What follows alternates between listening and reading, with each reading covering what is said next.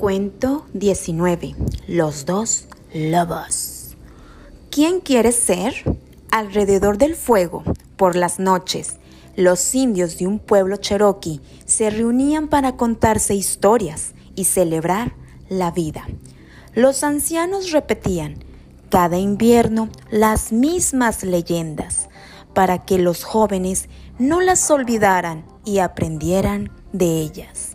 Era era una tribu guerrera, ensarzada, siempre en alguna batalla, contra otros pueblos por la tierra, contra la naturaleza para sobrevivir. Pero la batalla más importante que libramos es la que tiene lugar en nuestro interior. Explicaba el chamán de la tribu. En el corazón del hombre viven dos lobos uno de ellos es violento, lleno de rabia, y el otro es bueno y compasivo. Los niños abrían los ojos. Los más valientes gritaban feroces. Los más pequeños se asustaban. Una niña muy curiosa preguntó entonces al chamán, ¿y cuál de los dos ganará? Vencer era simple siempre lo más importante para aquellos futuros guerreros y guerreras. Ganará aquella bestia que nosotros alimentéis, respondió.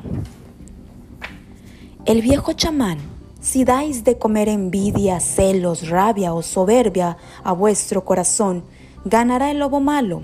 Si por el contrario lo nutréis de alegría, compasión, amor y lealtad, ganará el bueno en este caso, seréis grandes hombres y mujeres dignos de ser cherokees. Y colorín colorado, este cuento se ha acabado.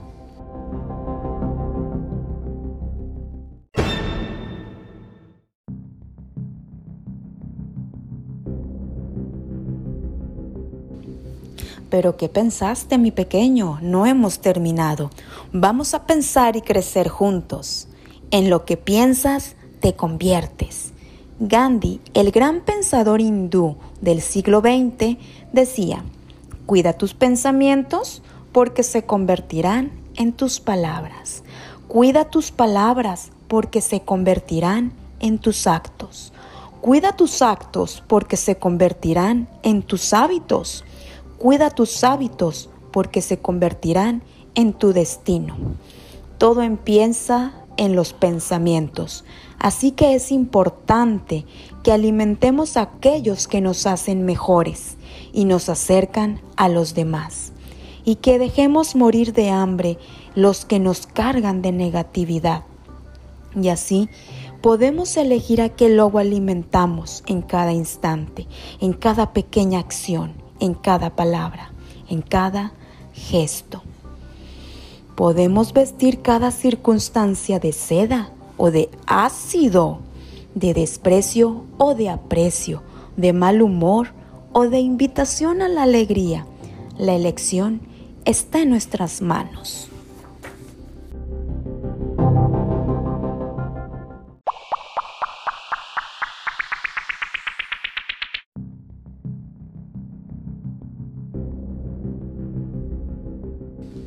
Y se llegó el momento de despertar la conciencia. En esta ocasión te voy a hablar de tres arquetipos. Voy a empezar por el niño interior, este niñito interior, el cual te conté en la introducción de estos 35 maravillosos cuentos para quererte mejor.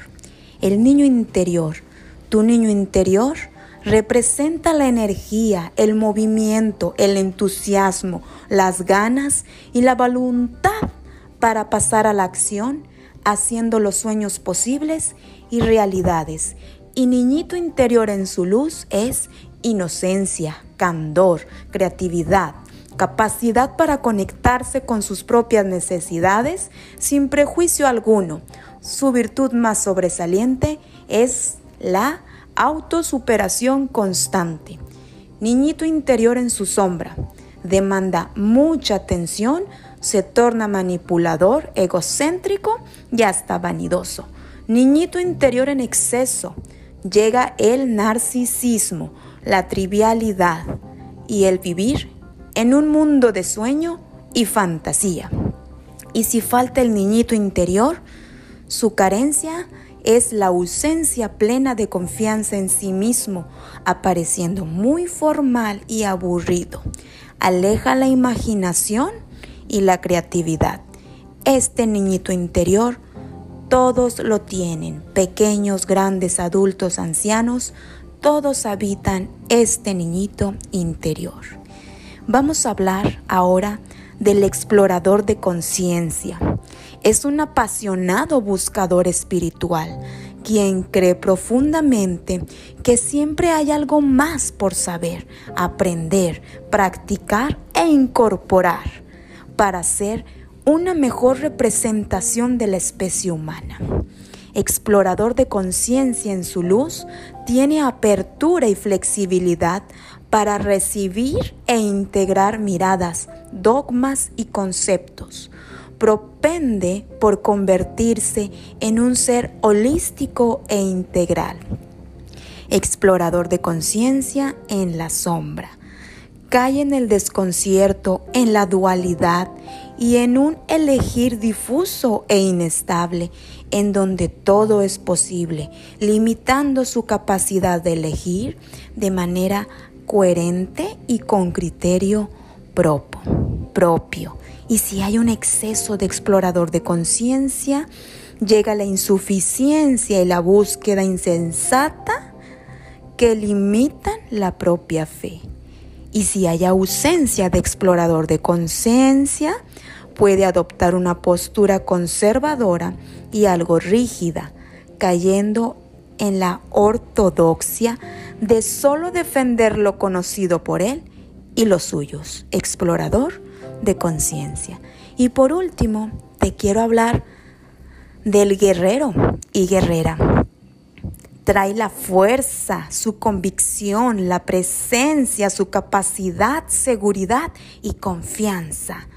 También la capacidad para ponerse y disponerse en la consecución de algo o estar al servicio de alguien de otros o de una causa que guíe y movilice. Un guerrero en su luz tiene capacidad para defender, cuidar, proteger, ir tras un objetivo y poner límites. Guerrero en la sombra sobrepasa a otros, atropella, arrolla y daña. Guerrero en exceso, síndrome de Atlas, la soledad prevalece. ¿Lo hago todo solo?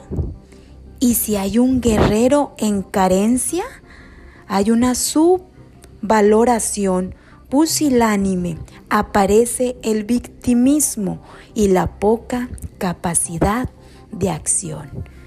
Cori de Hoyos, cuenta cuentos.